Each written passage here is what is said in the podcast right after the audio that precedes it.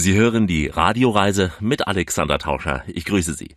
Diesmal geht es nach Fjordnorwegen, in das landschaftlich ganz sicher schönste Land Europas. Freuen Sie sich auf eine einmalige Naturmischung aus Fjorden, aus Gletschern und hohen Bergen. Wir kommen zum berühmten Preikestolen. Wir fahren auf einer der schönsten Nationalrouten in Norwegen und erleben die einstige Kulturhauptstadt Europas, Stavanger. Es geht um Kultur und Kulinarik. Wir sind zum Konzert beim Stavanger Sinfonieorchester geladen und erleben Street Art Künstler in Stavanger, also ziemliche Gegensätze jetzt heute. Und auch kulinarisch gibt es die volle Bandbreite dieser Region. Wie immer begleiten uns viele nette Menschen auf dieser Tour. Hello, my name is uh, Karen Nordkorsen. I come from uh, Norway, Hardanger Sky Space, and have fun with the Alexander Radio Show. Die Radioreise heute in Norwegen. Wir hoffen einfach mal auf gutes Wetter, gemäß dieser norwegischen Weisheit. Wenn man von der Sonne spricht, so scheint sie. Weitere Weisheiten bei uns in der Show, also viel Spaß und bis gleich. Das ist die Radioreise, die Sie zu neuen Horizonten bringt und damit Reiselust wecken soll. Im Studio Alexander Tauscher. Herzlich willkommen hier bei uns in dieser Show. Heute machen wir Urlaub in einem der landschaftlich schönsten Länder dieser Welt. In Europa ganz sicher das schönste. Wir sind in Norwegen und da, wo die Fjorde besonders schön sind, ganz im Süden zwischen Stavanger und Bergen. Also eine Reise heute durch Fjord-Norwegen. Schon beim Anflug über die Nordsee auf den Airport von Stavanger, da fielen mir diese saftig grünen Wiesen auf, diese lieblichen Holzhäuser. Also Norwegen hat mich wieder einmal und nicht nur mich, der da im Flugzeug saß, in seinen Bann gezogen starten wir unsere Reise durch Fjordnorwegen in Stavanger, dieser viertgrößten Stadt Norwegens. Stavanger ist das Tor für den berühmten Lysefjord. Auch das wird unser Thema sein. Stavanger war vor Jahren europäische Kulturhauptstadt und ist europäische Hauptstadt für Öl und Energie. Das Öl ist für die Menschen hier die wichtigste Einnahmequelle geworden. Das Öl hat diese Region so richtig multikulti gemacht. Menschen unterschiedlichster Nationalitäten, die haben sich angesiedelt rund um Stavanger. Reden wir darüber mit Gunhild Werwig vom Tourismusbüro dieser Region Stavanger. Wir haben alte Stavanger gesehen, gamle Stavanger. Es sind 173 Häuser und es gibt viele private Wohnungen. Etwa teuer zu leben, aber sehr schön. Und wir haben auch ein Petroleummuseum gesehen. Als in Deutsch wird es genannt das Ölmuseum. Sehr populär und es zeigt, wie Ölproduktion von 1969 bis heute weil es hier auch diese Ölbohrinseln gibt auf dem Atlantik draußen?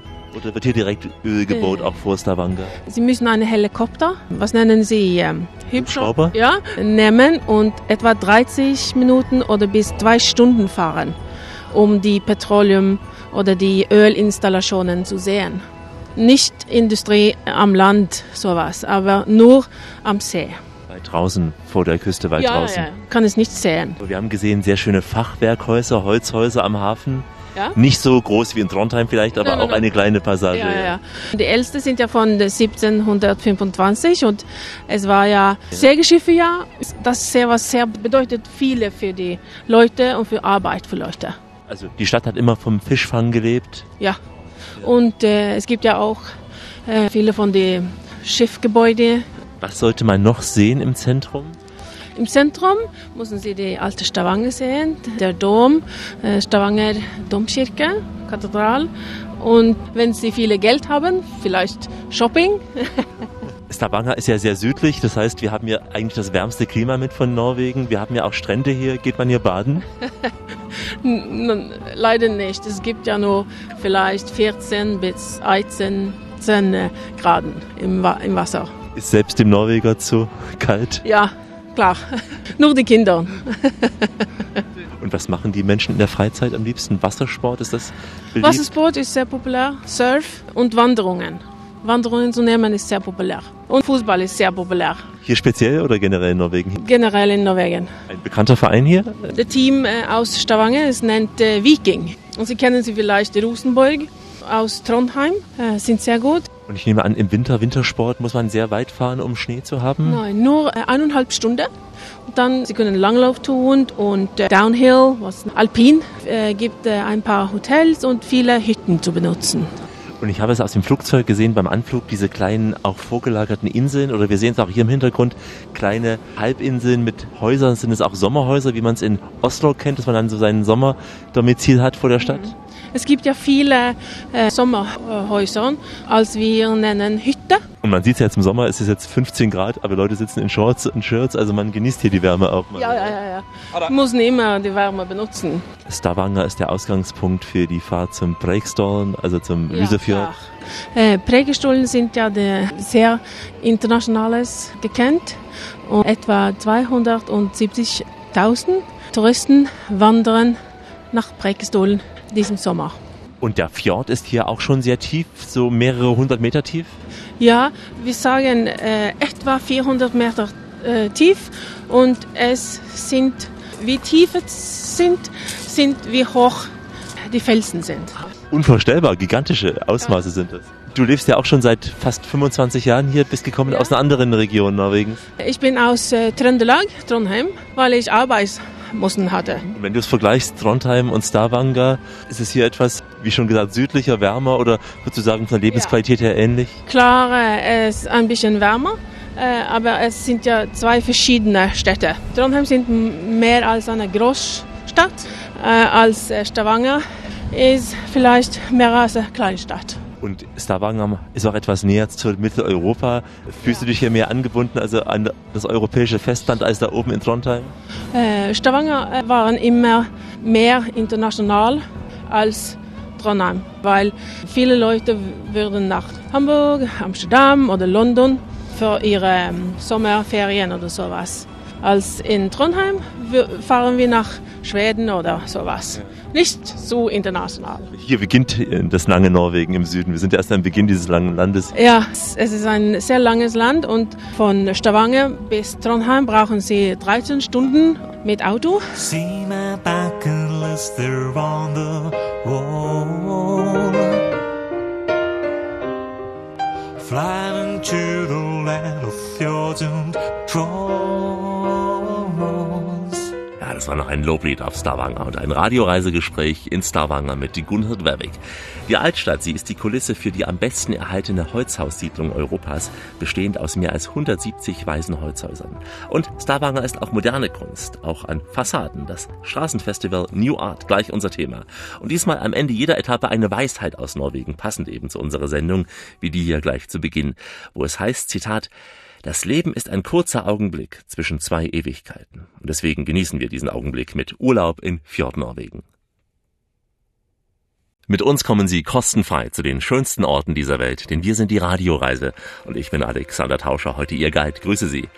Heute habe ich einen absoluten Leckerbissen für Sie im Angebot. Urlaub in Fjordnorwegen. Wir kommen heute in Landschaften, die man ohne zu übertreiben als traumhaft bezeichnen kann. Aber wir haben noch mehr als nur die Fjorde. Wir haben Stavanger als Kultur- und Szenestadt. Im September 2012 wurde da das Konzerthaus eröffnet und ist inzwischen das Herz dieses kulturellen Starwangers. Hier treffen sich Klassik, Rock, Pop und Jazz in zwei sich ergänzenden Hallen, also direkt am Wasser, nah am Hafen gebaut.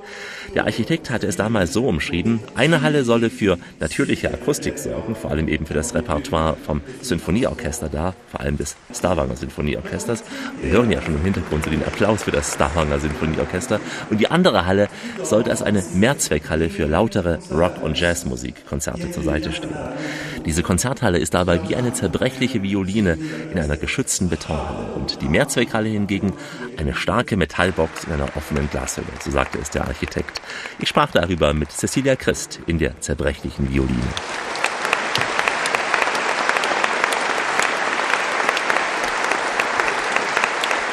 This concert hall, its capacity in here is for 1300 and it's uh, arranged as one of the uh, best uh, concert hall in Europe.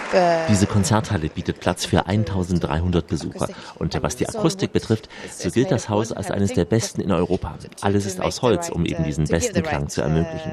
Norwegische Architekten hatten das Haus geplant, sind dazu durch ganz Europa gereist, um sich inspirieren zu lassen und sie suchten eben dieses Holz aus, um den Klang so gut zu transportieren, diese Akustik zu bieten. And they choose the wood because of it carries the sounds in a better way and gives the, a really good uh, acoustic.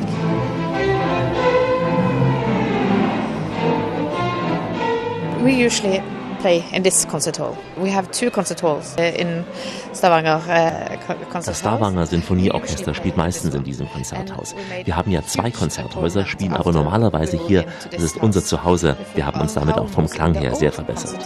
So we made huge improvement uh, after we.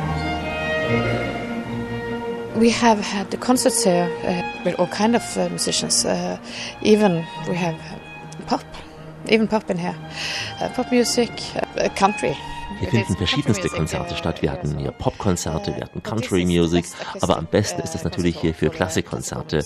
Wir können ja, wir sollten das Haus mit der Oper in Oslo vergleichen. Yeah, we should compare us with the, the opera in Oslo.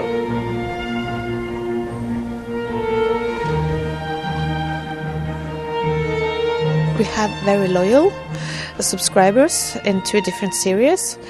That's the the main uh,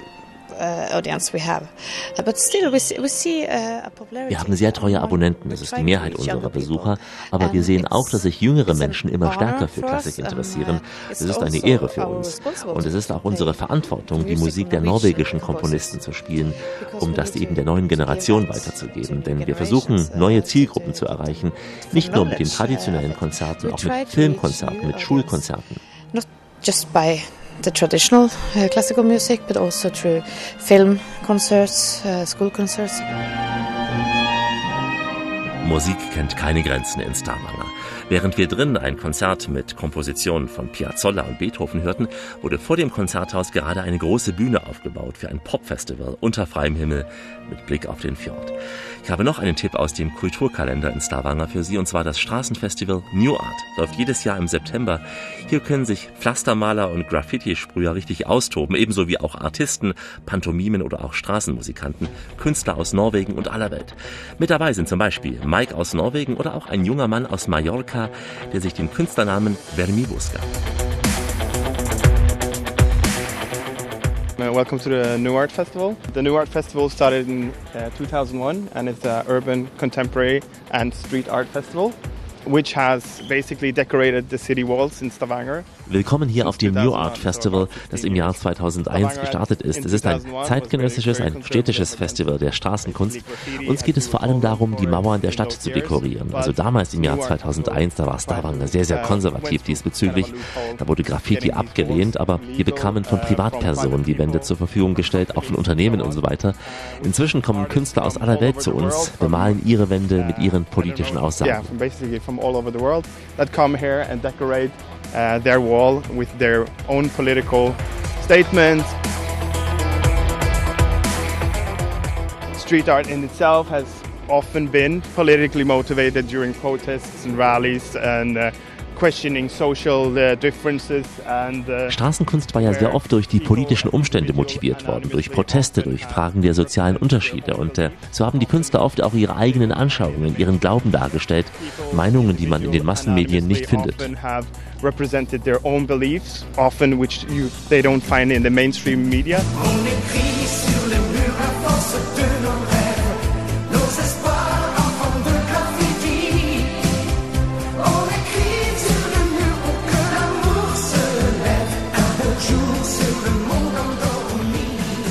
I'm uh, both artist and activist. So what I'm doing, my work is focused on uh, starting the conversation Also ich bin Künstler und Aktivist gleichermaßen. Ich beschäftige mich zum Beispiel mit dem Thema Werbung, was Werbung ist und wie wir Werbung in der Öffentlichkeit machen, wie die Werbeindustrie uns beeinflusst, wie sie mit Schönheit umgeht, was sie mit den Menschen tut. Und äh, so besteht meine Arbeit darin, den Gegensatz der Schönheit darzustellen, den uns die Werbeindustrie zu zeigen versucht. My work is trying to find the, the other extreme of the beauty that they are trying to show us. with my work, what I'm trying to do is I'm trying to find the other extreme. So ja, ich versuche also, das andere Extrem zu finden. Und genau in der Mitte zwischen diesen beiden Extremen können Sie uns finden, uns normale Menschen. Us as, a, as, as normal people. Vermibus aus Mallorca. Die Bilder der Künstler sollen durchaus auch provozieren, gemäß der norwegischen Weisheit. Wir erben die Erde nicht von unseren Vorvätern, sondern leihen sie von unseren Kindern. Ich heiße nicht nur Alexander Tauscher, sondern Sie auch herzlich willkommen hier bei uns in der Radioreise. Heute in Norwegen. Wir sind an der Westküste von Südnorwegen in einer Landschaft aus Fjorden, Bergen und Gletschern. Das sind eben die Bilder, an die man auf der ganzen Welt denkt, wenn das Wort Norwegen fällt. Die Eiszeiten hatten diese Natur so geformt, wie wir sie heute vorfinden. Einige Fjorde, wie zum Beispiel der berühmte Geiranger Fjord, sind inzwischen von der UNESCO in die Welterbeliste aufgenommen worden. Der Narol-Fjord zum Beispiel ist der tiefste und zweitlängste Fjord dieser Welt. Er schneidet sich mehr als 200 Kilometer ins Landesinnere rein und da ist das Wasser an der tiefsten Stelle fast 1400 Meter tief. Wahnsinn. Einer der bekanntesten Fjorde ist auch der Lieserfjord, der gleich hinter Stavanger beginnt, mehr als 40 Kilometer lang und hier ragen die Felswände an den Ufern bis zu 1000 Meter in die Höhe und auch weit nach unten. Gunhild Werwig hat mich zu einer Schiffsfahrt über diesen Fjord eingeladen und äh, Britta Gavers von Innovation Norway übersetzt.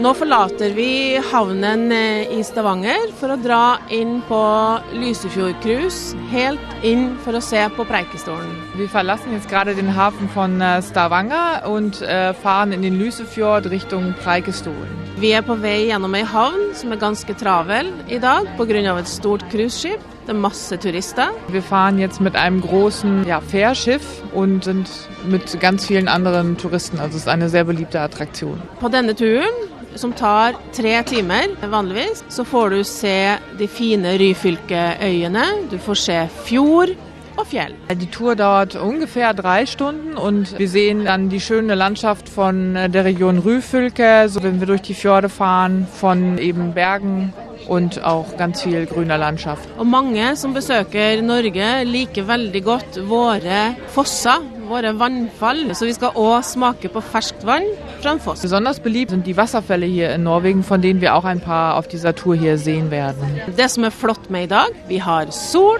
vi har fint vær, vi har hyggelige gjester på tur. Und es wird bestimmt eine wunderschöne Tour, weil wir haben schönes Wetter, die Sonne scheint und wir sind eine super Truppe. Når vi kommer inn i fjorden, så er det, det er veldig magisk. Fjellene er veldig høye. 600-1000 meter. Når vi skal se Preikestolen, er han helt oppe i himmelen nesten. Wenn wir in die Fjorde fahren, sehen wir gut die Berge und auch wie hoch die sind. Und wenn man dann zum Preikestolen hochguckt, sieht das so aus, als würde er im Himmel enden. Vi får et godt inntrykk av hvorfor den heter Preikestolen.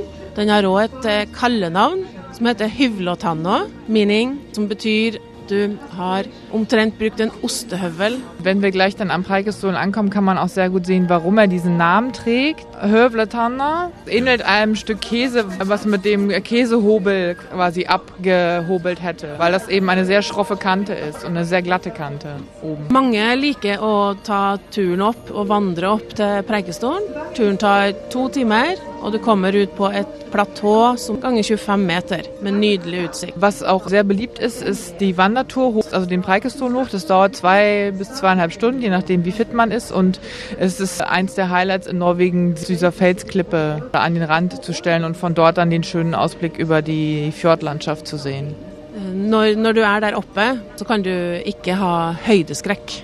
Foretrekker å sitte langt bak, noen går helt på kanten. Wenn man Höhenangst hat, sollte man sich dann natürlich nicht auf die Kante setzen. Und Günhild ist auch eher so wie ich, dass sie doch eher gerne Abstand hält und von etwas weiter weg von der Klippe die Aussicht genießt. Ofte så blir man nervøs på vegne av andre som sitter ute, men det har ikke skjedd noe uhell eller noen ting, så det, det går bra. Man muss eben aufpassen und muss halt, so klar ist das aufregend, wenn man da sitzt und man muss dann die Ruhe bewahren, aber das geht schon. Se eh, 600 meter. Es geht 600 Meter steil runter.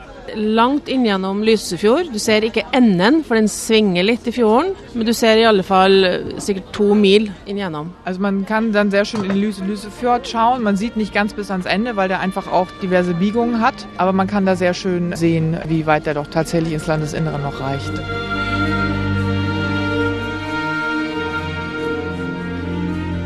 Preikestolen er den mest populære og mest kjente eh, vandreturen eh, som Norge har nå.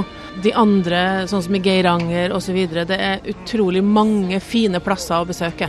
Preikestolen ist tatsächlich die Wandertour, die am äh, meisten bekannt und auch am populärsten ist in Norwegen. Und Garinger kommt aber direkt dahinter und das lohnt sich auch auf jeden Fall, den Garinger Fjord zu besuchen und da die Füße in die Hand zu nehmen und zu wandern, weil es auch sehr viele schöne Ecken da gibt. Lysefjord har litt mer enn 400 Meter dybde. Og vi sier ofte at så høy som fjellet er, så dyp er fjorden. Og Det samme gjelder i Geirangerfjord. Over 1400 Meter høyt. Og det samme med nesten 1000 Meter dybde. Also der ist bis zu 400 Meter tief und gerade wenn man dann eben oben auf dem Berg steht, ist das schon irgendwie beeindruckend, wenn man weiß, okay, ich stehe 600 Meter oben und dann geht es nochmal irgendwie 400 Meter in die Tiefen, bis man quasi auf dem Boden aufkommen würde. Wenn, also es ist schon äh, sehr beeindruckend.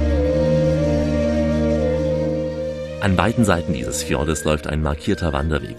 Höhepunkt ist natürlich der Preikestone. Es ist das Bild, das Sie sicher alle aus Norwegen kennen. Unsere nächste Station hier in der Radioreise. Und es ist wirklich ein Abenteuer. Denn eine norwegische Weisheit, die stellt ja fest, wir wissen nie, wann das Abenteuer in unser Leben tritt. Doch an dem Tag, an dem es soweit ist, müssen wir es ergreifen. Also greifen wir gleich zu. Schönen Urlaub wünschen wir mit der Radioreise und Alexander Tauscher. Heute sagen wir Hey, denn wir sind in Norwegen. Wir steuern nun auf einen absoluten Höhepunkt unserer Reise zu, auf den berühmten Preikestone. Ich habe ihn so oft auf Prospekten gesehen und war wie die anderen richtig aufgeregt, ihn einmal in Natura zu erleben. Und zwar diesmal nicht von oben, sondern zunächst mal von unten vom Fjord aus. Diese berühmte Felskanzel liegt hoch über dem Lysefjord. Dorthin kommt man nur zu Fuß. Der Aufstieg dauert so etwa zwei, zweieinhalb Stunden, je nach Kondition. Belohnt wird die Mühe mit einem atemberaubenden Ausblick auf den Fjord und die Berge. Und hier ist atemberaubend wirklich nicht übertrieben. Gunhild Werwig. Straks skal vi få se Preikestolen. Preikestolen finner du vanligvis i en kirke, hvor presten står og snakker fra ned til menigheten. Wir sehen jetzt gleich den äh, Preikestuhlen. Preikestuhlen heißt, das findet man normalerweise in der Kirche, das heißt übersetzt äh, Predigerstuhl. Turen og vandreturen opp til Preikestolen, vanligvis to timer anbefaler vi. Det er ganske tungt de første 20 minuttene, og så har du mer sånn Die Wandertour zum Preikestolen bis zur Spitze hoch dauert ungefähr zwei bis zweieinhalb Stunden. Die ersten 20 Minuten muss man ein bisschen die Zähne zusammenbeißen, weil es relativ steil über Felsen geht, aber ab dann wird es entspannter und es ist eine wirklich sehr, sehr schöne Wandertour. Vi anbefaler folk å ha god tid og nyte turen. Ta med minst en liter vann, nistepakke og litt eh, sjokolade. Man sollte sich gut vorbereiten auf so eine Tour und äh, die Region Stavanger empfiehlt, dass man auf jeden Fall genug zu trinken mit hat, ein Lunchpaket und am besten noch ein bisschen Schokolade. Og hvis du blir veldig varm, så kan det være lurt å skifte til skjorte, sånn at når du kommer ute på platået, så blåser det litt, så det er litt kaldere enn på selve vandreturen. Es empfiehlt sich auch, mehrere Lagen Kleidung mitzunehmen, weil der Weg dahin ist schon relativ geschützt und wenn man wandert, wird einem ja auch sehr warm. Allerdings auf der Felsenklippe oben ist es schon oft sehr windig und damit man nicht friert, sollte man dann eben noch eine zweite Jacke dabei haben, die man überziehen kann, wenn es dann ein bisschen kühler wird. Ja, Det som er viktig her for oss å si om Norge, det er at vi har eh, allemannaretten og friluftsloven. Betyr at vi har lov til å gå fritt i utmark og benytte naturen. Der Hauptgrund, warum das da nicht eingezäunt ist oder es kein Schutzgeländer gibt, ist, dass es in Norwegen das sogenannte Jedermannsrecht gibt, was beinhaltet, dass jeder in der Natur so sein darf, wie er gerne möchte. Und daher gibt es eben keine Beschränkungen oder Abgrenzungen auch an solchen relativ gefährlichen Stellen, sodass jeder eben selber darauf achten muss, sicher zu bleiben. Og ønsker du å dra på tur med telt, så gjelder friluftsloven. Og da har du lov til å slå opp teltet ditt i to dager på samme plass. Men så må du flytte. Da må du la stedet se ut som det gjorde når du kom. Det Das Jedermannsrecht ähm, gilt auch zum Beispiel, wenn man zelten möchte. Da gibt es allerdings schon ein paar Regeln. Man darf überall zelten, allerdings maximal zwei Tage am Stück.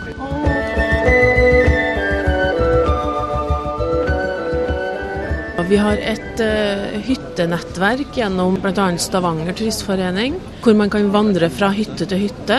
Hyttene står åpne, har litt hermetikk, og, og man er en stor familie når man er der, før man går videre. In Norwegen gibt es ein ganzes Netz von Wanderhütten, die auch jedem, bis auf ein paar, wo man reservieren muss, immer öffentlich zugänglich sind. Man kann also quasi von Hütte zu Hütte wandern und wenn sie dann besetzt ist, muss man sich entsprechend arrangieren, ob alle reinpassen oder eben dann zur nächsten Hütte weiter wandern und hoffen, dass die dann frei ist. Eh, Det er veldig populært for eh, både voksne, familier. Og barn syns det er hyggelig å dra på tur i naturen. Das ist besonders bei Familien sehr beliebt, also auch bei norwegischen Familien. Da geht man oft dann mit allen Kindern wandern und kehrt dann auf den Hütten ein und macht sich da einen netten Abend und geht am nächsten Morgen wieder los. Natürlich nicht, ohne vorher die Hütte so verlassen zu haben, wie man sie vorgefunden hat. Man er alltid i naturen. Ute er best. Ja, in Norwegen sagt man Ute er best, also draußen ist es am schönsten oder am besten. Das heißt, ja, die Norweger sind durchaus sehr, sehr naturverbunden und verbringen lieber Zeit draußen in der Natur als im Haus oder im Büro.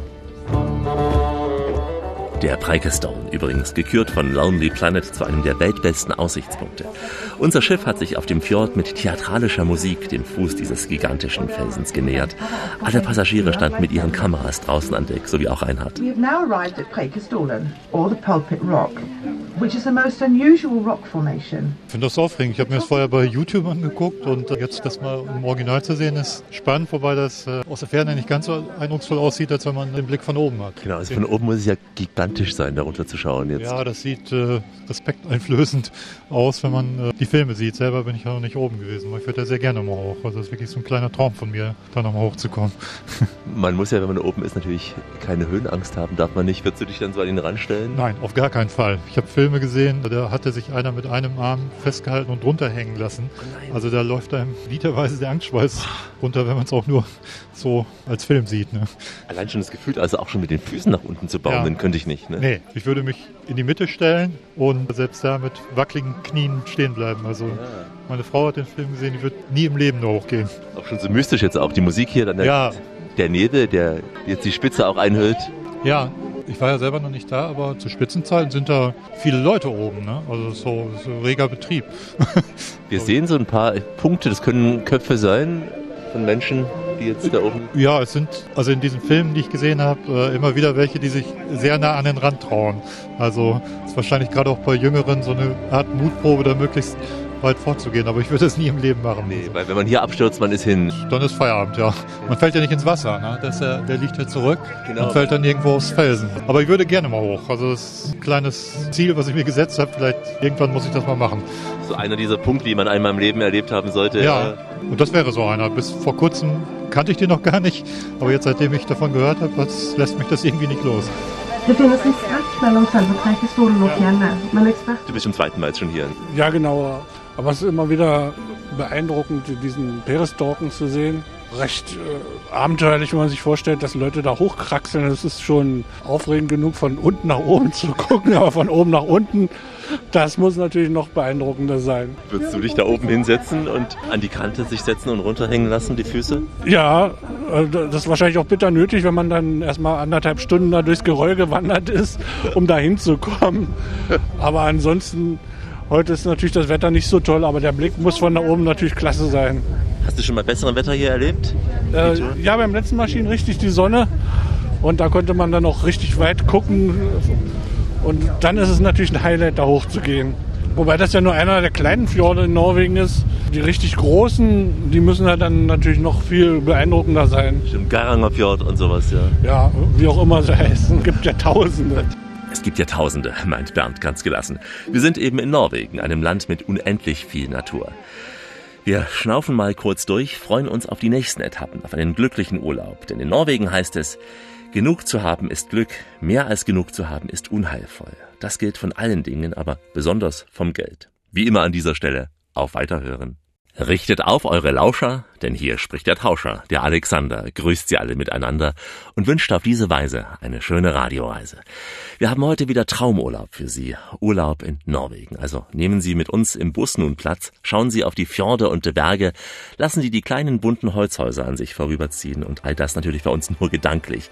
Es gibt 18 markierte Autorouten durch diese spektakulärsten Landschaften Norwegens, von Süd nach Nord, von West nach Ost. Wir nehmen jetzt mal die Panoramastraße Riffelke, eine Panoramastraße voller Kontraste entlang von Fjorden auch über Berge. Die Straße führt auf ein kahles Hochgebirge über fruchtbare Hügel entlang steiler Berghänge. Am Wasserfall Svandersfossen sollten Sie unbedingt unterwegs halten, um eben auf den Treppen das Wasser und auch die Kräfte der Natur am eigenen Körper möglichst zu erleben, aber äh, gehen Sie nicht ganz so nah ran, es kann sehr, sehr nass werden. Ellen Rossmür begleitet uns ein Stück auf dieser Straße. The Norwegian Scenic Route, Ryfylke, uh, goes from Ånes all the way up to Roldal and Hora. It's 420 kilometers. Die Rifilke Nationalstraße ist 420 Kilometer lang, von Oanes bis Roldal und weiter bis Hora. Entlang der Straße verlaufen Wanderrouten, die wir empfehlen und äh, Aussichtspunkte mit schönem Panorama. And hikes that we suggest. There are a lot of places where you can stop and take a view at the beautiful view.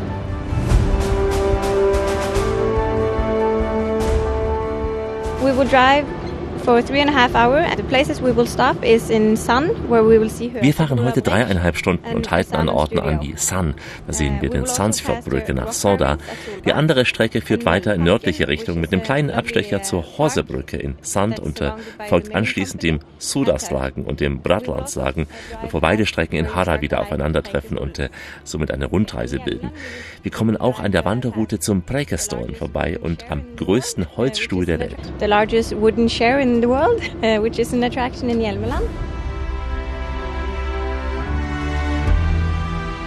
It's called one of the scenic roads because of the views from the road. The road itself is more a basic Norwegian road.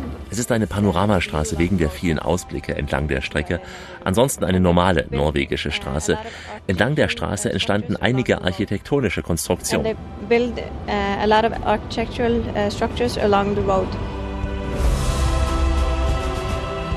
Most of the attraction doesn't take too too long. So if you drive maybe from the first day Viele Touristen nutzen die Straße wie einen Pilgerweg, um hier einige der spektakulärsten Naturattraktionen zu erleben, die Norwegen zu bieten hat. Der Preikestown und der Kjerakborten mit dem Lysefjord im Hintergrund sind beides beliebte Wanderziele und auch Fotomotive. Entlang der Straße befinden sich außerdem ja viele idyllische Orte und zur Strecke gehören auch zwei kurze Fährverbindungen, bei denen Sie frische Seeluft schnuppern können, auch die Fjorde aus nächster Nähe genießen können. Es lohnt sich auch die Städte entlang der Straße zu besichtigen. Die sind auf der Karte gut So you markiert. can use the cities along the road. That's really good marked on the map.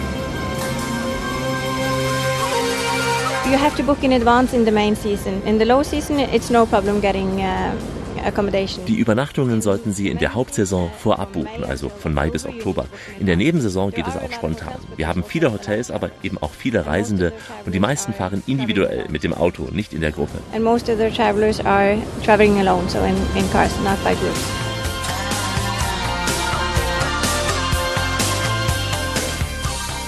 There are built out caravans parking in most of the cities. Uh, we don't recommend standing along the road. Es gibt an den meisten Orten auch Campingplätze, denn wir empfehlen nicht einfach so am Straßenrand zu parken. Generell können Sie Ihr Zelt überall aufschlagen, Sie müssen aber mindestens 100 Meter von Privatgrundstücken entfernt sein. be at least 100 meters from private ground. You need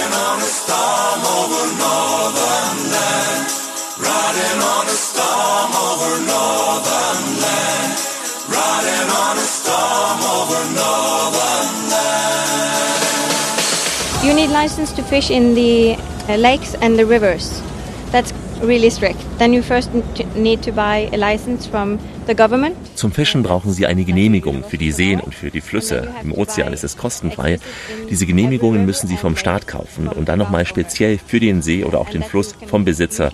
Das bekommen Sie bei den meisten Touristinfos. Sarn ist zum Beispiel die größte Fischersiedlung. uh, fisher uh, community that we have in the region.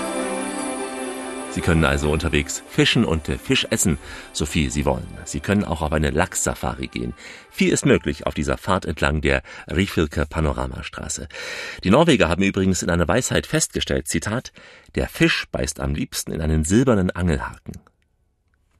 Hier ist Rias, eine Reise im atlantischen Skandinavien. Alexander Tauscher unterwegs in Fjordnorwegen mit der Radioreise. Schön, dass Sie dabei sind. Wir fahren weiter entlang der Rifilke Nationalstraße. Eine lange, abwechslungsreiche Strecke ist das, für die Sie sich bitte viel Zeit nehmen sollten. Und vor allem, wenn Sie Beifahrer sind, sollten Sie die vielen Kurven auch vertragen. Machen Sie immer wieder auch eine Pause, sei es etwa, um etwas über die Industriegeschichte von Soda zu erfahren oder einfach nur, um einen der schönen Strände da zu erleben. Zumindest von außen. Also ins Wasser reingehen, da muss man schon hart gesotten sein. 15 Grad, 16, 17 maximal im Sommer.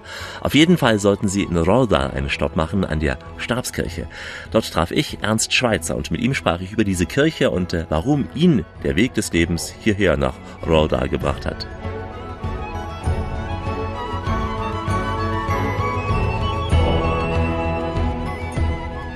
Stabskirchen stammen ja aus dem 12., 13. Jahrhundert. Ja, die stammen aus dem 12., auch so, noch früher sogar. Aber das ist alles, äh, also man hat ihn datiert auf, auf die, was man gefunden hat. Es gibt keine direkte Überlieferung. Stabskirche, man muss es erklären, eine aus Holz gebaute Kirche, aus Stäben, aus Holzstäben, senkrecht. Ja, die Holzstäben, das sind dicke Baumstämme. Also die halten das ganze Gerüst, das wird dann mit Verstrebungen dann wieder äh, zusammengebunden. Und das ist das Spezielle, ja, dass, dass, dass die Stäbe, also die Baumstämme da stehen, ja. Wer hat die damals gebaut? Ist er noch zur heidnischer Zeit gewesen? Also im Übergang von der heidnischen zur christlichen Zeit? Also in Norwegen, die konnten das mit Holz bauen, weil die haben ja die Drachenschiffe gebaut und es gibt einige Stabkirchen, die haben sogar Drachenköpfe an der, an der Kirche dran, ja. Das, das haben die Norweger gebaut, ja. Das war ein norweger Stil auch. Aber man findet etwas Ähnliches in Niedersachsen, das niedersächsische Haus, sagt man, ja. Was ist typisch für eine Stabkirche vom Innen her? Das ist typisch, dass man sie gemalt hat und ja, das ist die dunkle Holzwände. Aber die Schnitzereien auch. Die Schnitzereien. Wie viel gibt es heute noch in Norwegen, dieser Stabkirchen? Man hat noch 28 Stück. Einige wurden wieder im Museum aufgebaut, also alte, die hat man abgerissen an Ort und Stelle da und dann wieder dahin, nach Oslo hin oder nach Trondheim und Lillehammer. Und Sie arbeiten hier für die Kirche oder nur als Guide? Nein, ich, äh, ich bin äh, selten hier, aber das ist, äh, ich arbeite nicht für die Kirche. Sie kamen, sagten Sie mir vorab, vor 50 Jahren hierher als Seefahrer. Ja, wir, wir sind immer mit einem Schiff zu einer Fabrik hier reingekommen und habe meine Frau kennengelernt und geheiratet. Und dann habe ich natürlich Schluss gemacht, da zu sehen. Da, seitdem wohne ich hier. Sie waren Matrose gewesen? Ja, wir waren auf einem Handelsschiff. Wahrscheinlich kam eine blonde Schönheit im Hafen auf Sie zu? Äh, ja, ja, so ungefähr. Zufall, alles war Zufall. Das war nicht geplant. Nicht geplant, wie immer, wenn die Liebe im Spiel ist. Aber dann haben Sie gesagt, dann bleibe ich jetzt hier in Norwegen und suche mir ja. eine Arbeit? Ja, ja, das, das musste man. Da kamen Kinder, ja. Ich habe drei Kinder, sieben Enkelkinder, ein Urenkelkind. So, das, äh, das vergrößert sich. Als was haben Sie dann gearbeitet hier? Ich, ich habe Mechaniker dann noch äh, gearbeitet. Hier in der Region um Ja, in, in, dieser Gemeinde hier, aber in Odda am, am, Fjord. Und wir haben immer Arbeit gehabt. Das ist, war nie arbeitslos oder so. Woher kommen Sie aus Deutschland? Ich komme aus Passau. Niederbayern, ja. Ja, ja, aber wir stammten aus, aus Dresden ursprünglich, meine Mutter. War das für Sie so als Passau kommen nicht etwas ungewohnt, in dieser doch Einsamkeit hier abgeschiedenen Natur zu leben? Nein, das war äh, etwas Herrliches. Man hat sich sofort daran gewöhnt. Man musste natürlich die Sprache schnell lernen, aber das war kein Problem, weil meine, die Frau Norwegerin war und äh, gearbeitet habe ich mit Norwegern. Das ist jetzt äh, ein bisschen anders wie in dieser Zeit, wo es so viele Einwanderer sind hier. Das heißt, Sie haben gleich auch genossen, diese Natur, diese Unendlichkeit hier? Ja, also ich habe mich so äh, sofort eingebürgert. Ich habe beim Langlauf mitgemacht, habe das gelernt und ich bin auch zur Jagd gegangen. Und weil in Norwegen, das ist so, das ist ein allgemeines Recht, zur Jagd zu gehen. Und man brauchte nie eine Prüfung machen. Auch, auch keine Fischprüfung und so, das, äh, das braucht man nicht. Inzwischen sind Sie ja voll Norweger. Also man hört schon so einen ganz, ganz leichten auch Akzent im Deutschen raus. Ja, das glaube ich schon. Ich musste mich ein bisschen umstellen, wie ich anfing. Nach der, seit ich Rentner bin, habe ich ein bisschen das, äh, so Führung gemacht. Ja. Sie fühlen sich als Norweger auch? Ja. Also überhaupt keine Sehnsucht mehr nach Passau? Nein, überhaupt keine. Was ist das, was das so ausmacht hier? Ist es eben diese Natur, diese Freundlichkeit der Menschen? Ist die Welt noch in Ordnung? Ja, man, wenn man sich wohlfühlt und wenn man, also man muss nicht davon, dass man interessiert ist, immer auszugehen ins Restaurant und so, das, das ist natürlich teuer hier in Norwegen. Ja. Aber wenn man aber mit einem, jemand zusammen lebt, dann kennt man den, die Freunde und auch mit dem Sportverein und die Kinder, da, da, das, man, man denkt nicht mehr an Deutschland dann. Auch nicht an Bier. In Bayern ist ja Bier das Nationalgetränk, ist es günstig und hier ist Alkohol sehr teuer. Ja, ja, ja, aber das, das kann man auch selber brauen. Das darf man hier in Norwegen, aber man darf nicht selber brennen. Wie oft kommen Sie noch nach Deutschland? Ah, das ist schon mehr selten, aber ich war letztes Jahr. Aber so viel Verkehr hat. Also der Verkehr und alles, also das merkt man schon, Sie mögen es hier eher ruhiger. Jo, und ich bin ja mit 18 Jahren äh, von zu Hause weg dann. Und äh, die anderen, die kenne ich ja nicht mehr, weil ich war ja praktisch nur in Urlaub dann zu Hause. Ja. Und was die, meine Kameraden, was die geheiratet haben und die Kinder, also ich kenne die nicht.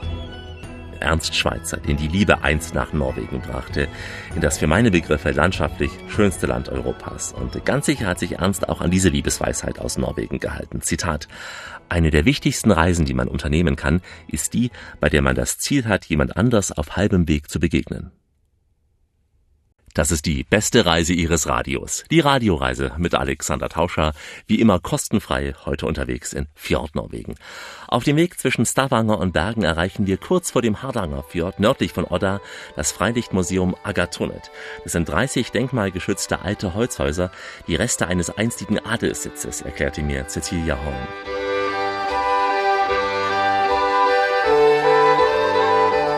Das war ein Adelssitz und der Mann, der hier das gebaut hat jedenfalls, der war ein Ratmann für den, für den König also, und auch ein Rechtsanwalt. Und hier haben wir ja jetzt den alten Dorf und das ist das einzige holzene Gebäude, das so alt ist und auch ein Adelssitz war. Wie alt? Das wurde in 1220 gebaut. Vielleicht gab es auch ältere, aber das ist jedenfalls das, was jetzt hier am ältesten ist. Das heißt, das ganze Dorf war früher ein Adelssitz. Ja, das war ein Adelssitz, war einfacher mit einem Boot oder mit einem Schiff an der Küste entlang. Aber trotzdem war so ein Platz wie Agatüne, das so weit von der Küste entfernt ist, das war trotzdem so wichtig, dass wir hier einen Rater für den König hatten. Das ist schon speziell. Und warum hier? War das strategisch ein wichtiger Ort? Nein, hier gab es ein gutes Klima. Man konnte hier sehr viel äh, Essen dürken. Anbauen, Lebensmittel? Anbauen, Lebensmittel anbauen. Es war eigentlich nur so ein reiches Gebiet. Es wirkt ja von außen recht einfach. Es wirkt jetzt gar nicht wie Adel, sondern es wirkt wie ein Bauerndorf zunächst mal, wenn man reinkommt. Ja, Adel ist noch ganz anders als in Mitteleuropa. Hier ist alles viel kleiner. Aber trotzdem, wenn wir hier sind, also wir Norweger, dann spüren wir so einen Stolz darüber, dass wir das so ein System schon in 1220 hatten, also mit Rechtsdokumente. Und wir können ja das Rechtsdokument, das, das so alt ist, lesen und sehen, dass wir Spuren von diesem Dokument auch in unserem Rechtssystem heute haben.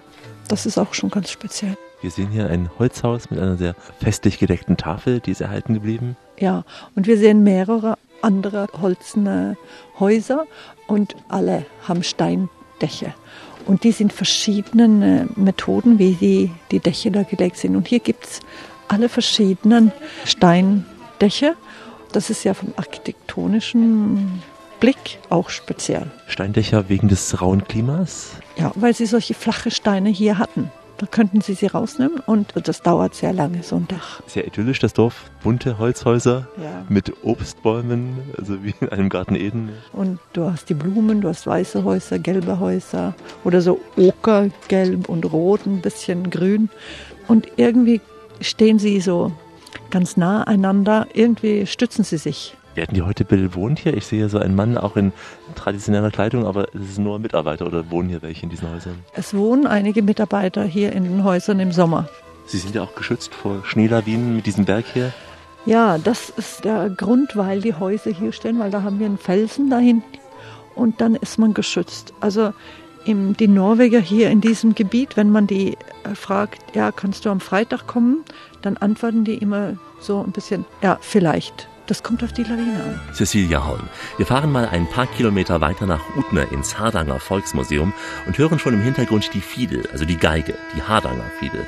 Mein Namensvetter Alex spielte hier im Museum auf einem dieser alten, uralten Instrumente und äh, Cecilia gemeinsam mit Britta erklärten mir darüber etwas mehr.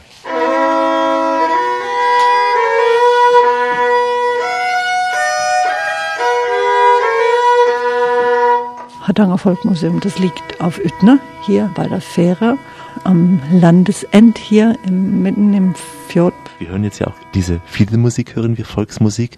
Was sind das für Instrumente, die hier gespielt werden?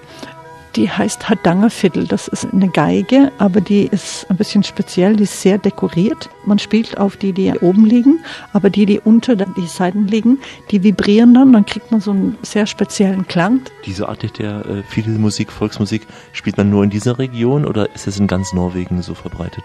Traditionsmusik gibt es ja in ganz Norwegen, aber die ist ja typisch für die Umgebung, wo man sie findet. Aber die sind ja auch verwandt. Aber es ändert sich ein bisschen, wenn man mit dem Land entlang zieht.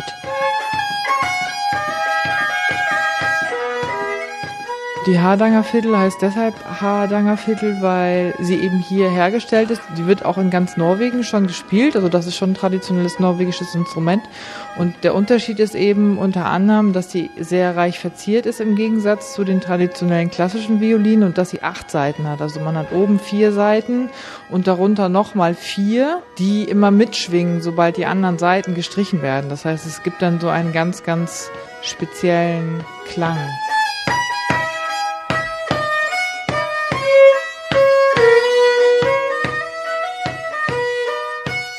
Das Museum ist eher jetzt Volkskunst, was ausgestellt wird. Ja, also das ist ein modernes Museumsgebäude und hier haben wir dann einen Teil vom Museum, da haben wir immer verschiedenen Ausstellungen eine sehr bekannte Psalligraphin. Das heißt, das ist eine, die in Papier schneidet mit einer Schere. Mit ja. einer Schere, ja, mit einer kleinen Stichereischere. Und dann haben wir die faste Ausstellung im anderen Teil von diesem Gebäude hier. Und da ist Kunstarbeiten, die mit unseren Trachten, also mit unserem Dirndeln oder wir sagen ja Bühnade integriert sind. Das sind dann Hadange Stichereien. Das ist ja ähnelt sich ein bisschen von Zaligraphie. Man schneidet da Löcher rein. Also in einen Riesenstoff wird ein Loch geschnitten. Da werden kleine Löcher nach einem Muster mit einer Schere geschnitten und dann wird dann herum brodiert. Und dann kriegt man dann schöne Teilen von unseren Trachten, aber es gibt auch mit, mit Glasperlen wird dann brodiert. Und diese Trachten trägt man hier schon seit Jahrhunderten und so werden ja. sie auch heute noch gemacht. So werden sie auch heute noch gemacht. Wir haben ja gerade auch in äh, Süddeutschland diese Renaissance der Trachten zu Oktoberfest, zur Wiesen. Da tragen auch junge Burschen, ja, die Lederhosen sehen sehr knackig aus und die Mädels, die Dirndl ebenfalls sehr fesch. Ähm, ist es ja auch so, dass man später das noch trägt? Ja, ja, ja. Ich habe so einen Bühnert. Ich finde das unglaublich gut, weil mir gefällt es nicht, so Kleider zu kaufen. Und wenn ich zu einer Heirat soll oder zu einer Taufe oder irgendetwas, dann weiß ich, was ich anziehen soll. So klingt die Hardanger Fiedel. Am Ende dieser Etappe suchen wir noch das Licht des Nordens und finden es unter anderem im Sky Space, einer Installation direkt am Hardanger Fjord. Von außen sieht das Gebäude aus nachher wie ein WC-Haus aus Holz, aber in ist, was drin ist. Cardin Corazon.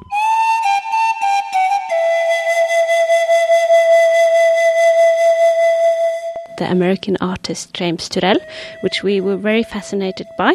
He came here and was fascinated by the landscape. Der amerikanische Künstler James Turrell, von dem wir fasziniert sind, er kam hierher und war fasziniert von der Landschaft. Er wollte eigentlich eine Ausstellung austragen, aber es passte nicht von den Räumen her.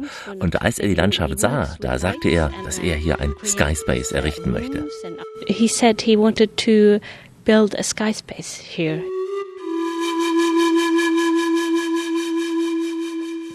A room with opening to the sky. It's actually an opening. So es ist ein Raum mit einer Öffnung im Dach zum Himmel. Das heißt, wenn es regnet, dann regnet es hier rein und wenn es schneit, dann schneit es eben herein. Inside. And when it snows, it will snow. And you will sit there from half an hour before sunset or sunrise, and then for an hour. Sie setzen sich hinein etwa eine halbe Stunde vor Sonnenaufgang oder Sonnenuntergang. Eine Stunde lang etwa sitzen sie und dann verfärbt sich die Wand, die Decke auch im künstlichen Licht und äh, es verbindet sich dieses künstliche Licht mit dem Licht des Himmels und es gibt so ein Wechselspiel der Farben, blau, grün. Die Farben wechseln ständig und auch der Himmel ändert seine Farbe. Also einfach mal so zum Üben, nur hören und nur sehen. A very good practice of just listening and seeing. Das Licht und die Ruhe des Nordens, also einfach mal in sich gehen und sich nur auf das Farbenspiel konzentrieren. Gemäß der norwegischen Weisheit, die wirkliche Entdeckungsreise strebt nicht nach neuem Land, sondern danach, Dinge mit neuen Augen zu sehen. Hier sind Sie richtig, denn hier gibt's Urlaub. Heute Norwegen. Die Radioreise mit Alexander Tauscher unterwegs zwischen Stavanger und Bergen. Grüße Sie. Fast 500 Jahre lebten die Norweger unter fremder Herrschaft. Die ersten 400 Jahre wurden sie von Dänemark ausregiert, später von Schweden. Damit war die Amts- und somit auch die Schriftsprache rund 400 Jahre lang Dänisch. Doch die Norweger wollten sich davon lösen und eine eigene Sprache finden. Ein Sprachforscher entwickelte das sogenannte Nynorsk, also das Neunorwegisch. Das waren Dialekte seiner Heimat. Andere wollten im Prinzip das Dänisch-Norwegisch machen. Daraus entstand eben das Norwegisch. Seit Ende des 19. Jahrhunderts sind beide Sprachen als offizielle Landessprachen gleichgestellt. Das heißt beispielsweise, dass alle amtlichen Formulare und auch Verlautbarungen in beiden Sprachen vorliegen und ein Viertel, heute noch ein Viertel aller Radio- und Fernsehsendungen Nynorsk ausgestrahlt werden müssen. Keine Angst, Sie müssen für Ihren Urlaub in Norwegen nicht Nynorsk lernen, nein, Englisch, da kommen Sie weit mit Englisch und äh, garantiert weiter. Und äh, manche sprechen auch so gut Deutsch wie unsere Cecilie.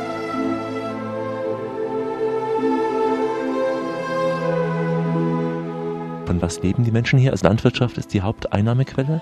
Ja, also Landwirtschaft, Tourismus und das Öl Öl ist ja auch wichtig und dann auch noch Geschäfte und, und Landwirtschaft. Was wird angebaut hier? Obst. Obst, Obst, Obst. Ja, das alles von Äpfeln und Beeren und Morellen und Kirschen und so wächst alles gut. Ja, sehr gut, ja.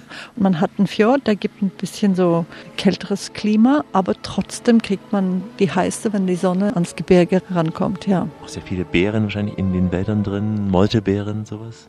Ja, Moltebeeren und Blaubeeren gibt es viel, ja. Wenn man hier, und es ist ja wunderschön für Wanderungen hier. Da kann man kleine Wanderungen machen oder auch mehr, mehr hartere Wanderungen, wie man es haben will. Und da findet man Bären. Das heißt, wenn ich als Tourist hier wandern gehe, die Wege sind beschildert. Ich kann mich jetzt beim Bärensammeln nicht verlaufen. Das äh, finde ich, da haben wir schon eine sehr gute, gute Arbeit gemacht. Ich finde, dass die sehr gut geschildert sind, unsere Wanderwege. Und gerade Moltebären, das haben wir bei uns in Mitteleuropa nicht. Das gibt nee. es nur hier. Man muss den Hörern mal beschreiben, das ist eine Art, eine Art Preiselbeere. Was ist das? Ja, die ist so ein bisschen okergelb, würde ich sagen. Und es ist im Gebirge, wo es ein bisschen äh, nass ist im, im Boden. Und äh, ab und zu kommen viele und ab und zu kommen fast gar keine. Die sind sehr speziell im Geschmack, ein bisschen so, ne, ich kann das gar nicht beschreiben. Säuerlich? Ja, vielleicht nicht, ja, vielleicht ein bisschen säurig. Man muss es nur mal probieren. Sie machen daraus Marmelade aus Moltebeeren? Marmelade und Schnaps und es wird auch für Dessert benutzt, ja, Moltecreme. Das äh, haben wir für Weihnachten. Oh, sehr viele Heidelbeeren wachsen hier in den Wäldern. Heidelbeeren gibt es auch, ja, stimmt. Und jetzt im Herbst gerade die Pilzsaison. Ja, bei Ihnen kommt man wirklich mit vollen Körben Pilz aus den Wäldern heraus. Und wir haben ja so ein feuchtes Klima. Das ist ja gut für Pilze. Bei uns in Deutschland gehen ja nur die Älteren vielleicht in den Wald Pilze sammeln. Ist es ja auch so, dass übergreifend ist, generationenübergreifend, dass man gerne in den Wald geht, Beeren, Pilze sammelt? Ja, also meine Kinder, als die klein waren, haben sie das sehr genossen. Jetzt, wenn sie Jugendlichen, die, das, die haben anderes im Kopf. Aber dann kommt es wieder zurück. So ist es oft. Man spart sich ja Geld, weil doch Lebensmittel auch teurer sind hier. Ja, aber ich glaube, das ist nicht der Grund, weil man Pilze sammeln geht. Nee, das ist, weil es eine gute Wanderung wird und man genießt es. Und es ist schön, etwas selber zu finden. Also mehr als das Geld, denke ich. Sie sprechen so gut Deutsch. Haben Sie in Deutschland gelernt? Nein, das habe ich nicht. Nee, ich habe eine Weile in Österreich gelebt als ich ein kleines Kind war mit meinen Eltern. Deshalb fehlen mir oft die Wörter leider, Entschuldigung, aber. Aber man merkt ja, dass wenn die Menschen hier nicht Deutsch sprechen, sie sprechen hervorragend Englisch, aber die Norweger äh, wachsen ja ganz anders auf mit der englischen Sprache. Ja, also wenn wir mit anderen äh, kommunizieren wollen, dann müssen wir eine Fremdsprache lernen. Und die erste Sprache jetzt ist ja Englisch. Also alle. Und bei uns ist das ja anders. Die Filme werden nicht so mit norwegischer Sprache gedoppt, gedoppt, wie heißt ja, das? synchronisiert. Synchronisiert. Äh, bei uns ist das Englisch und dann gibt es so einen Subtitle. Ja, also Untertitel? Untertitel. Und da lernen unsere Kinder sehr gut Englisch, weil die hören ja die Sprache die ganze Zeit, wenn sie Filme gucken. Das heißt, dadurch lernt man es im Prinzip durch die Filme, die man mhm. schon mit Untertiteln liest, was ja erstmal etwas anstrengender ist. Und dann am Ende lässt du den Untertitel gar nicht mehr. Und die älteren Menschen können auch Englisch sprechen? Haben die es auch so gelernt oder nicht? Ja, nee, ich finde, dass die, alle Norweger können sich auf Englisch Verstand machen. Also vielleicht fehlen Wörter, aber man schafft es schon. Bei den Älteren auch, ja, ja. Weil es so eine kleine Sprache ist, also von relativ wenig Menschen gesprochen, dass man sich eine zweite zueignen muss. Ja, deshalb. Wenn wir mit anderen Leuten reden wollen, als nur die fünf Millionen Norweger, dann müssen wir eine andere Sprache sprechen können. Und dann wird es Englisch. Mit den Dänen oder Schweden können Sie sich verständigen? Wir verstehen Dänisch und Schwedisch, aber die Schweden haben Schwierigkeiten, uns zu verstehen. Und die Dänen auch ein bisschen. Weil wir so viele Dialekte haben, sagen sie. Wir sind daran gewöhnt, verschiedene Dialekte zu verstehen und dann verstehen wir auch Schwedisch und Dänisch. Ein Radioreisegespräch mit Cecilie Holm über die Sprache und das Selbstverständnis der Norweger. Die erste Zeile der norwegischen Nationalhymne lautet Ja, vi elsker det landet. Ja, wir lieben dieses Land. Keine leere Floskel, nein, in keinem Garten fehlt ein Flaggenmast. Fast vor jeder Souvenirbude hängt eine Flagge. Die Norweger identifizieren sich sehr stark mit ihrem Land. Sie sind eng mit dieser einzigartigen Natur verbunden, auf die sie eben so stolz sein können. Und äh, wie sagt ein norwegisches Sprichwort, wer zufrieden ist, übertrifft den, der großen Reichtum besitzt. Die Radioreise mit Alexander Tauscher geht langsam in die Schlussetappe. Heute eine Tour durch Fjordnorwegen und wir heben mal das Schönste für den Schluss auf, nämlich eine kulinarische Reise durch diese Region. Auf der Dachterrasse eines Hotels in Stavanger hat mich Adriana Moreno zu einem Culinary Lookout eingeladen. Von der Vorspeise bis zum Dessert eine Kurzreise durch Fjordnorwegen. It's rhubarb. This is a common drink here in Norway. And uh, this one comes from our only organic farm in the city and uh, just below our TV tower. Rhabarbersaft ist ein sehr verbreitetes Getränk hier in Norwegen. Der Rhabarber kommt von unserem einzigen Biobauernhof in der Stadt direkt unter dem Fernsehturm. Dieser Saft wird in verschiedenen Varianten angeboten. Zunächst am Beginn des Sommers als Rhabarber pur, später auch mit Blüten und am Ende des Sommers auch mit Äpfeln. Elderflower and to the end of the summer some apple. We can uh, move south along the coast and we visit Time community. And there Wenn wir weiter nach Süden entlang der Küste reisen, dann treffen wir ein Ehepaar, das vor mehr als 20 Jahren angefangen hatte, Ziegenmilch herzustellen. Und äh, vor einigen Jahren kam ein Chefkoch aus Dänemark nach Stavanger und er beschloss, Ziegenkäse herzustellen. Also wir probieren jetzt mal seinen ersten Käse, der heißt Fjelltop, also Bergkäse. We're going to try now. The first one is first cheese that is called fjelltop or mountain top.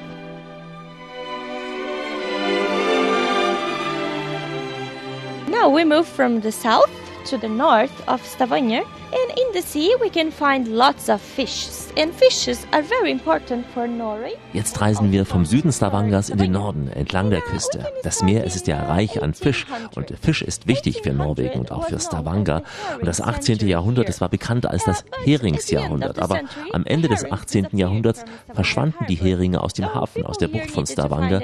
Die Menschen mussten eine neue Einnahmequelle suchen. Es kamen die Saiblinge, auch die verschwanden später und äh, dann kam die Zeit des Erdöls. Aber geblieben ist in Jarmeland der Lachs und dort wird der Lachs von mehreren kleinen Familien geräuchert. Hjelmeland is a region very famous for salmon and fruits. And there we can find a small family smokery. And now we move from uh, Hjelmeland to Suldal. And there Years ago, two families decided to start a business together. Jetzt reisen wir weiter von Jermeland nach Suldal. Da haben vor Jahren zwei Familien beschlossen, ein Unternehmen zu gründen, das übersetzt heißt Bergprodukte aus Suldal. Die trocknen da Schinken, die räuchern den Schinken auch. Der Schinken wird bis zu 18 Monate getrocknet. Ein Schinken von der Natur geprägt, also keine chemischen Zusätze. Ich serviere Ihnen diesen Schinken mit ein paar Cherrytomaten und die kommen von unserer Tomateninsel, Finoy, bekannt für die verschiedenen Farben und auch Formen von Tomaten. These tomatoes uh, come from our tomato island called Finoy. They are very famous for different shapes and colored tomatoes. We come back to our city center where we visit our local butcher called Albert So, wir kommen zurück ins Stadtzentrum zu unserem Metzger Albert. Diese Metzgerei ist seit 175 Jahren hier in sechster Generation und äh, Würste sind sehr wichtig hier in Norwegen, nicht nur im Sommer in der Grillsaison. Ich serviere Ihnen jetzt zwei besondere Würste, die man nicht nur in der Stadt kennt. Eine heißt zum Beispiel Samstagswurst. That is known not only in the city but also around. And it's called Lördagspulse or Saturday sausage. Uh, just going a little bit out from our city center, we can find our local beer brewery. Etwas außerhalb vom Zentrum befindet sich unsere Brauerei Lervik, 2005 eröffnet. Das Bier zählt zu den 100 besten Bieren der Welt. Among the top 100 best beers in the world. The one without gold on top. This one is called Steinhogeren. And uh. Ja, und die Schokopraline, die ohne Gold auf der Spitze, die heißt Steinhoggeren, der Steinbrecher übersetzt, weil es im 19. Jahrhundert hier so eine große Fabrik gab. Von da übrigens kamen all die Steine für die Altstadt von Stavanger. Die Arbeiter, sie mussten sehr hart arbeiten und die Füllung der Praline, ja, die schmeckt so süß und leicht wie damals vielleicht die freien Tage für die Arbeiter mit ihren Familien. Und äh, die zweite Praline, die mit der Goldspitze, die heißt König. Das ist äh, Lisefjord-Schokolade. Kongen or the King. Pink. Lisefjordin Schokolade. Ach, ist das lecker. Die Schokopraline mit dem eingravierten Prekestorn. der passende Abschluss dieser Radioreise. Wir haben heute nur einen klitzekleinen Teil von Fjord Norwegen erlebt. Man müsste wochenlang durch diese tolle Naturlandschaft reisen oder einfach mal in Ruhe unsere Station heute noch einmal abgrasen. Können Sie wie immer bei uns kostenfrei in der Urlaubsverlängerung. Denn diese Radioreise gibt es als Podcast zum Nachhören, wann immer Sie wollen, wo immer Sie wollen und wie oft auch immer Sie wollen. Einfach mal reinklicken unter www.radioreise.de. Hier finden Sie diese Tour durch Fjordnorwegen und viele andere Reisen nach Norwegen. Wir waren ja zum Beispiel bereits am Nordkap, in der Finnmark waren wir. Wir haben die Region um Kirkenes besucht. Wir sind am Polarkreis bei Bodø unterwegs gewesen. Wir haben Trondheim besucht. Wir waren in Oslo und auch am Nordfjord. Und Geschichte. Wir kommen ganz sicher wieder zurück nach Norwegen irgendwann. Alles zu finden unter www.radioreise.de. Da gibt's auch unsere Fotos und Texte in den Blogs und mehr Infos bei Facebook und überall da, wo der moderne Mensch heute noch so unterwegs ist. Ich verabschiede mich in den Sprachen der Welt, die Sie in Fjordnorwegen ganz sicher hören werden. Goodbye, au revoir, ciao, adios, da, servus, tschüss, bis marhaba und shalom und natürlich farewell.